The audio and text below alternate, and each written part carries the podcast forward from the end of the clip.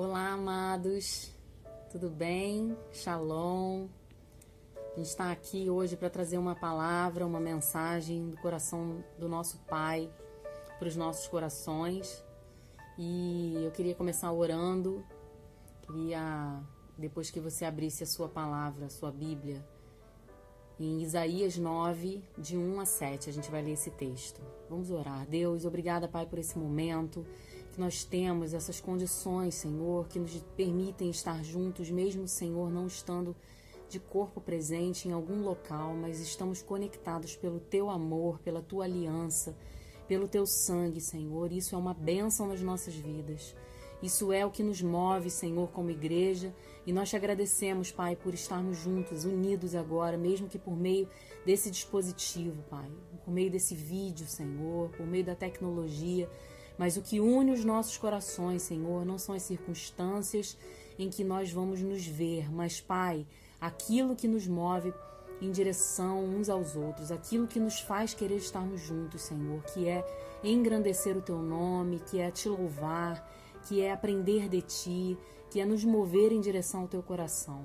Que o Senhor possa trazer essa mensagem para nós nessa nesse momento, Pai, dentro das nossas casas ou de onde quer que nós estejamos, que essa palavra venha invadir o nosso coração e transformar as nossas vidas. Em nome de Jesus. Amém. Em Isaías 9, de 1 a 7, diz assim: Versículo 1. Apesar disto, a escuridão não será tal como foi em sua aflição, quando no passado ele levemente afligiu a terra de Zebulon e a terra de Naphtali, e posteriormente fê-la mais gravemente aflita pelo caminho do mar, além do Jordão, na Galiléia das nações. O povo que caminhou na escuridão tem visto uma grande luz. Aqueles que habitam na terra da sombra da morte, sobre eles a luz tem brilhado. Tu tens multiplicado a nação e não aumentado a alegria. Eles se alegram ante a tua presença, como a alegria observada na colheita, e como os homens regozijam-se quando eles dividem o despojo. Porque tu tens quebrado o jugo da sua carga e a canga do seu ombro, a vara do seu opressor, como no dia de Midian. Porque toda batalha do guerreiro é como barulho confuso e vestes roladas em sangue Porém, isto será com, com queimadura e combustível de fogo.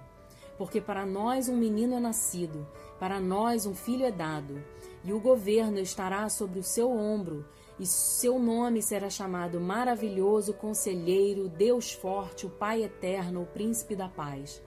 E o aumento de seu governo e paz não haverá fim.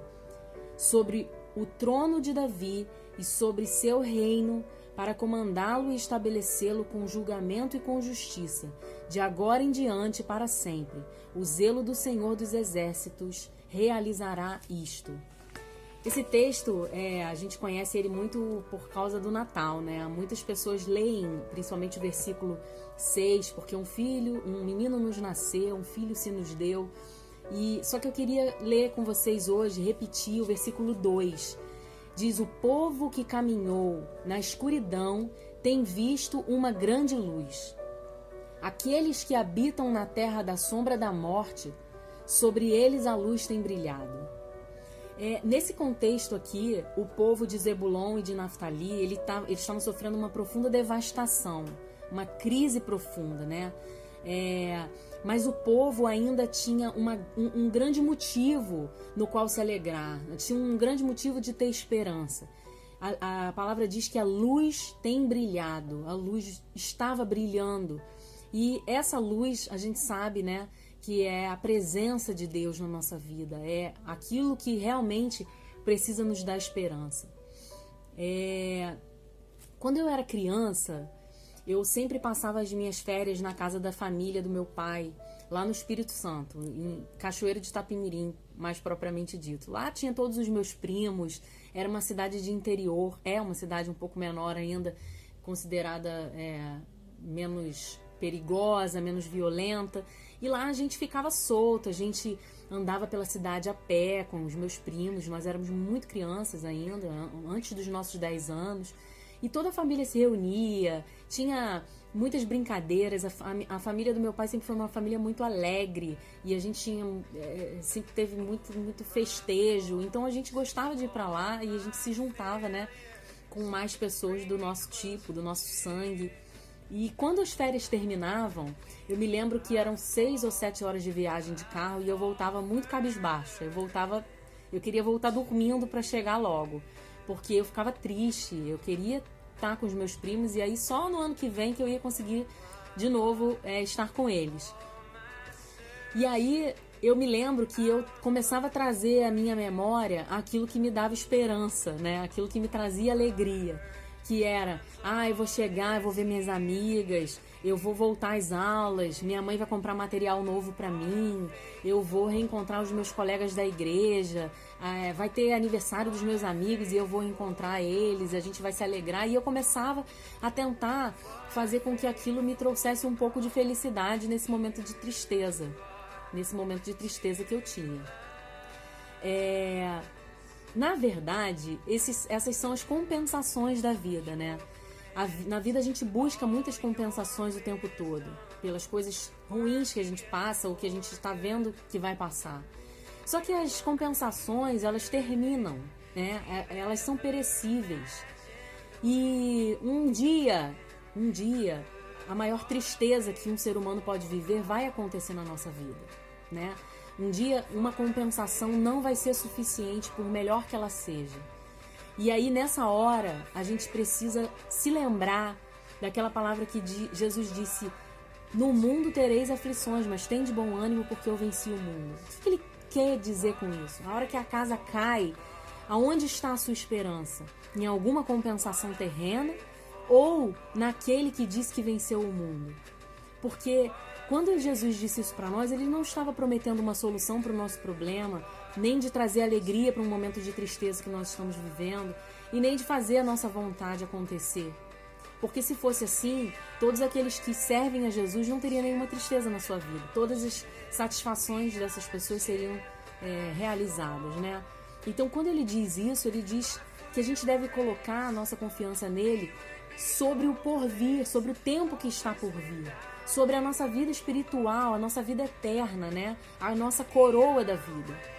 Essa é a nossa maior compensação e é nisso que nós devemos depositar o nosso coração e toda a nossa alegria, toda a nossa fé, né? Tudo, tudo aquilo que a gente deseja viver de melhor não pode estar nesse mundo, precisa estar nele, na, naquele que nos dá esperança, na vida eterna, não na nossa vida aqui. Por isso que a Bíblia diz pra gente não ajuntar tesouros nessa terra, porque a nossa vida não está aqui. Quanto mais a gente se apegar às coisas desse mundo, quanto mais nós depositarmos a nossa alegria e a nossa satisfação nas coisas desse mundo, mais frustrações a gente terá. Por quê? Porque quando vier o dia mal e quando as coisas perecerem, nós não vamos ter compensações suficientes, porque um dia a compensação não vai ser equivalente a nossa frustração e a nossa tristeza, se nós não colocarmos a nossa compensação em estar em Deus, em estar nele, né? É, a palavra de Jesus jamais passa e é ela que tem que nos dar alegria, é ela que tem que trazer alegria para dentro de nós. Quando ele diz que ele vive, que ele reina e que ele é eterno, é sobre ele que nós devemos viver, é para ele e por ele que nós devemos viver. Porque quando é, não tivermos mais aonde nos apegarmos, Ele vai estar dentro de nós, Ele vai estar se movendo dentro de nós, porque Ele é eterno. Porque dentro dele está toda a força que nós precisamos, toda a esperança, né? todo o regozijo. No versículo 5 diz: Porque toda a batalha do guerreiro é com um barulho confuso e vestes roladas em sangue, mas isto será com queimadura e combustível de fogo. Ou seja, todas as nossas guerras nos trazem combustível e nos trazem uma, uma chama que queima e que faz arder pela presença dele, pela necessidade de estar com ele, de ver e ouvir o que Jesus tem para nós. E em toda guerra existe um aprendizado, em toda batalha, em toda luta existe a voz do Senhor que nos sustenta e que nos faz olhar para Ele, né? Que nos faz olhar para o céu e, e, e ver há um Salvador, há um Rei que zela por nós, que se importa conosco, mas não aqui, não em nos trazer satisfações agora, mas sim em nos levar para junto dele, para que a gente reine com ele, para que a gente viva eternamente com ele e não é, pereçamos e não tenhamos a nossa vida o tempo todo precisando de compensações. E por fim, no versículo 6 diz: Porque para nós um menino é nascido, um filho nos é dado, e o nome dele é Maravilhoso Conselheiro. Ou seja, nele está toda a sabedoria. Ele é o melhor conselheiro que nós podemos ter. Ele é o melhor amigo que nós podemos ter. Ele conhece todo o nosso ser e ele sabe das nossas necessidades, mas não busquemos isso dele. Não busquemos somente razões para nossa felicidade ou para a gente se dar bem em alguma situação ou para a gente ter direção para tudo que a gente for fazer. Não, não é só isso que Jesus tem. Ele é a maravilhosa graça sobre nós. Ele é o Deus forte. A vida é ele é o próprio Deus. Desculpa, eu errei. Ele é o Pai da eternidade. A vida nele não acaba. Ele nele tudo é eterno. Então tudo que nós buscamos nele não perecerá. Ele é o príncipe da paz. A paz que excede todo o entendimento que está nele pode estar sobre nós. Por isso que nas lutas e nas, nas aflições nós podemos olhar de onde vem o nosso socorro e dizer: O meu socorro vem do Senhor. E independente da minha vontade ser feita, eu confiarei nele, porque ele me dará paz, ele me dará alegria. E agora sim, o Deus forte. Essa de todas as características eu vejo como a mais importante. Por quê? Porque Deus pode dar sabedoria a um homem plena, Deus pode trazer de alguém. É, trazer paz através de alguém, Deus pode trazer alegria e bons conselhos através de uma pessoa, mas o único que pode ser o próprio Deus é Jesus, o nosso Salvador. E ele nasceu para nos dar vida, ele nasceu para nos trazer alegria, mas não aqui, não agora, mas na era que está por vir. Então, independente do que você estiver passando, independente daquilo que você, seus olhos conseguem ver, eu quero trazer uma palavra hoje. Olhe para o céu e diga: há um Salvador para mim. E eu, nele eu quero depositar toda a minha esperança. Dele vem a minha salvação. É nele que eu quero me agarrar nas horas de aflição e saber que ele vai fazer o melhor e ele vai conduzir todas as coisas.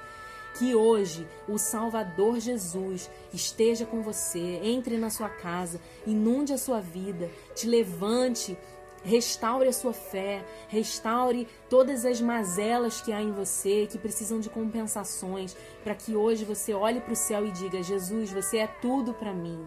Você me basta. O Senhor é tudo na minha vida e eu não preciso de compensações, porque eu sozinha, com Jesus, posso ter todas as coisas que eu preciso. Ele é o meu abrigo, ele é tudo que eu preciso. E todas as minhas, toda, toda a minha esperança eu deposito em ti, Senhor.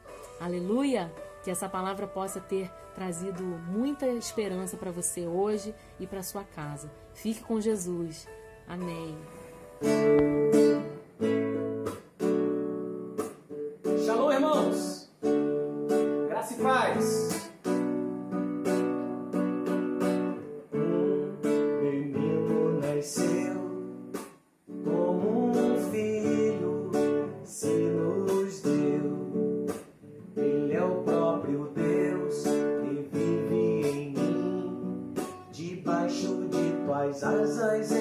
May score.